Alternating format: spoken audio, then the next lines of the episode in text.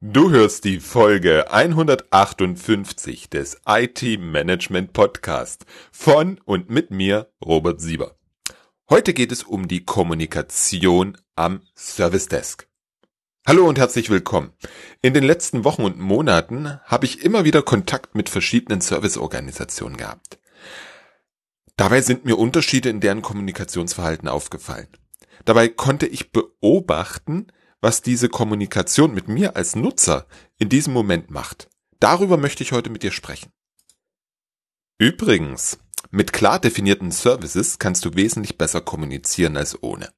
Wenn du wissen möchtest, wie du zu einem Servicekatalog kommst, den deine Nutzer lieben werden, weil du richtig kommunizieren kannst, dann geh jetzt auf www.different-thinking.de slash 7. Dort meldest du dich bitte jetzt zum Webcast am Mittwoch, den 24.02. an. Die 7 nach dem Slash ist tatsächlich die Zahl und im Webcast zeige ich dir meine bewährten 7 Schritte zum Servicekatalog. Lass uns mit meinem letzten Erlebnis beginnen. By the way, alle Mails, die ich dir gleich vorlese, findest du als Screenshots im Beitrag zu dieser Episode auf www.different-thinking.de slash 158. Folgende Situation am 6. Februar. Ich war gerade bei der Buchhaltung für den Monat Januar und kam mal wieder an zwei, drei Stellen meines Buchhaltungsprogramms vorbei, an denen aus meiner Sicht die Usability ziemlich schlecht ist. Keine Ahnung, warum ich gerade an diesem Tag den Kontakt zum Support suchte. Das erste Problem? Es gab keinen Chat mehr auf der Seite. Bisher konnte ich mit dem Support chatten was natürlich wesentlich unkomplizierter ist, als wenn ich mich wie dann an dem 6. Februar durch drei, vier Menüpunkte durchklicken muss, um ein Ticket zu öffnen. Erster wichtiger Punkt für dich. Mach es den Nutzern einfach. Mach es den Nutzern so einfach wie möglich mit dir Kontakt aufzunehmen. Beachte dabei deren individuelle Situation und Herausforderung. Nicht immer ist der Chat die beste Lösung, um bei dem Beispiel zu bleiben. Stell dir vor, da ist einer in der Produktion, mit Öl, will den Support erreichen und da steht ein Notebook zum Chatten. Das wird wahrscheinlich nix werden. Nachdem ich das Ticket abgesendet hatte, kam natürlich die übliche Bestätigungsmail mit der Ticketnummer. Die habe ich natürlich nicht beachtet, weil da in der Regel nicht viel Sinnvolles drinsteht. Genau das ist aber schade. Lass uns jetzt mal in die Mail reinschauen. Wie gesagt, Screenshot auf different-thinking.de slash 158. Die Mail ging los mit Hallo Robert, vielen Dank für deine Anfrage.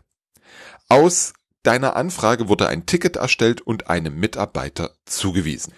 Damit war es mit dem guten Teil des Beispiels leider schon vorbei. Keine näheren Informationen. Bis wann wird das bearbeitet? Wann meldet sich jemand? Nichts. Ist angekommen und nun gucken wir mal. Schlimmer wird es noch bei einem Absatz, der sich unter der Zusammenfassung meiner Anfrage befindet. Da steht, wir möchten dich wissen lassen, dass wir unser Bestes geben, um deinem Anliegen so schnell wie möglich gebührend Aufmerksamkeit zu schenken. Jedoch erreichen uns aktuell außergewöhnlich viele Anfragen. Daher kann die individuelle und sorgfältige Bearbeitung deines Anliegens momentan länger als gewohnt dauern. Wir bedanken uns für dein Verständnis und versprechen, dass wir uns mit viel Hingabe und hochgekrempelten Ärmeln um deine Anfrage kümmern werden. Du merkst, wenn ich das jetzt vorlese, ich kann das Lachen kaum unterdrücken. Mal abgesehen von den sprachlichen und grammatikalischen Fehlern, sind die Sätze ein Witz? Da wird versucht, dem Anf Empfänger zu suggerieren, dass man einen ganz tollen Support liefert und von diesem Anspruch auch aufgrund der vielen, vielen Anfragen nicht abweicht. Signalwörter wie individuelle und sorgfältige Bearbeitung gehen ja noch, aber gebührende Aufmerksamkeit oder viel Hingabe und hochgekrempelte Ärmel sind definitiv zu viel und ein Teil der Empfänger wird sich genauso verarscht vorkommen wie ich. Im Grunde können sich zwei Dinge hinter dieser Mail verstecken. Erstens, unser Produkt ist aktuell so mistig, dass die Leute uns so viele Tickets schicken, dass wir nicht mehr hinterherkommen. Oder zweitens, mit unserem Marketing haben wir so viel verkauft und Geld gescheffelt, aber die Anzahl der Supporter ist gleich geblieben. Ich übertreibe jetzt natürlich ein bisschen. Allerdings steckt letztlich ein schlechtes Kapazitätsmanagement dahinter. Die Wartezeit beim Support sind schon länger auf dem schlechten Niveau. Zusätzlich verstärken diese Sätze mein Gefühl, dass es wohl etwas dauern wird, bis ich eine Antwort bekomme. Hätte ich ein wirkliches Problem, welches mich von der Erstellung der Buchhaltungsunterlagen für den Steuerberater abhalten würde, ich wäre nun leicht panisch und würde nach Möglichkeiten der Eskalation suchen. Zweiter wichtiger Punkt für dich. Kommuniziere verbindlich und ohne schwülstige Wörter. Sag dem Nutzer konkret, was der nächste Schritt ist und wann er das nächste Mal von dir hören wird. Das ist aus meiner Sicht ganz wichtig, denn damit versetzt du den Nutzer in die Lage, die Situation zu bewerten und vermeidest vor allem Unsicherheit. Dritter wichtiger Punkt. Sorge dafür, dass dein Service Desk die richtige Kapazität hat und auch die Ressourcen für das Incident Management oder Request Fulfillment vorhanden sind. Die Menschen machen selten aus Langeweile ein Ticket auf. Die haben ein Problem und wollen weiterarbeiten. Hilf ihnen dabei. Eine Möglichkeit, den Nutzer direkt zu helfen, wäre beispielsweise in der Mail gleich ein paar Links zu passenden, mit drei Ausrufezeichen, Artikeln der Knowledge Base zu senden. Auch hier versagt mein Anbieter leider. Im PS der Mail heißt es nur, in der Zwischenzeit kannst du in unserem Helpdesk nach Hilfeartikeln zum Thema stöbern oder auf YouTube hilfreiche Videos finden. Du möchtest lieber eine ausführliche Erklärung zum Funktionsumfang von XYZ? Dann schau dir doch am besten unsere aufgezeichneten Webinare an. Alternativ kannst du auch unser Forum besuchen, um zu sehen, ob deine Fragen dort bereits beantwortet wurde. Hilft mir nicht und ich denke, dass nur ganz wenige Menschen hier irgendetwas klicken. Vierter wichtiger Punkt. Wenn es dir technisch möglich ist. Und nur dann, auch hier drei Ausrufezeichen, sende den Anfragenden Links zu Artikeln und Videos, die wirklich etwas mit dem gemeldeten Problem zu tun haben. Wenn es da nichts gibt, dann lass es. Einige ITSM-Tools beherrschen sowas schon halbwegs gut. Nutze es bitte. Fünfter Punkt für dich. Lass deine Mails auf Rechtschreibung, Formulierungen und Grammatik prüfen. Die Mail liegt genau so in meinem Posteingang, wie ich sie dir gerade vorlese. Das war die Ticket-Eingangsmail.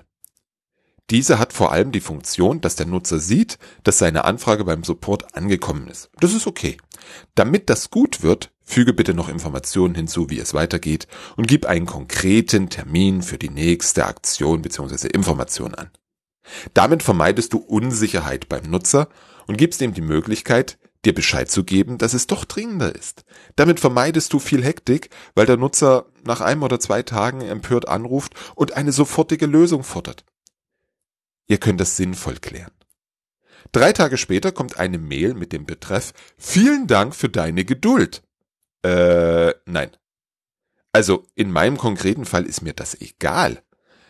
Wenn ich mir vorstelle, dass ich ein wirkliches Problem bei der Buchhaltung hätte, dann ist dieser Betreff ein Hohn. Ich habe keine Geduld. Ich muss ja warten. Ich habe ja keine andere Wahl. Dann kommt wieder die Mitleidsnummer, die ich dir schon oben vorgelesen habe. Wir geben unser Bestes, um dem hohen Auf äh, Anfragevolumen gerecht zu werden und dein Anliegen so schnell wie möglich persönlich zu beantworten. Es tut uns leid, dass dies bisher noch nicht geschehen ist. Wir möchten dir aber versichern, dass deine Anfrage bei uns individuell und sorgfältig bearbeitet wird, auch wenn die Antwort etwas auf sich warten lässt. Du brauchst dir also keine Sorgen machen, denn wir kümmern uns auf jeden Fall mit viel Engagement um dein Anliegen. Vielen Dank für dein Verständnis. Aha. Ihr gebt euer Bestes und schafft es trotzdem nicht, meine Anfrage binnen drei Tage zu beantworten? Okay. Soll ich den Anbieter wechseln? Bitte versteh mich nicht falsch. Ich bin sehr dafür, dass Verzögerungen so schnell wie möglich kommuniziert werden aber bitte richtig. Auch hier gilt es wieder Verbindlichkeit aufzubauen und dem Nutzer einen konkreten Ausblick zu geben, wann was passieren wird. Du kennst diese Ansage in der Warteschleife. Es sind noch 35 Anrufer vor Ihnen. Das ist konkret und unbestimmt zugleich. Sie versetzt mich aber in die Lage, Entscheidungen zu treffen. Lege ich auf oder nicht? Warte ich oder nicht? Es nimmt mir die Unsicherheit, Insbesondere, wenn es dann nach fünf Minuten nur noch 32 vor mir sind. Fünfter wichtiger Punkt. Kommuniziere konkrete Fakten, die es dem Nutzer erlauben, Entscheidungen zu treffen. Sieben Tage höre ich nun nix und dann kommt die Antwort per Mail. Diese findest du auch auf www.different-thinking.de slash 158. Wenn du sie dort liest, fragst du dich wahrscheinlich, warum diese Antwort so lange gedauert hat. Natürlich beginnt die wieder mit dem Verweis auf die fehlende Kapazität.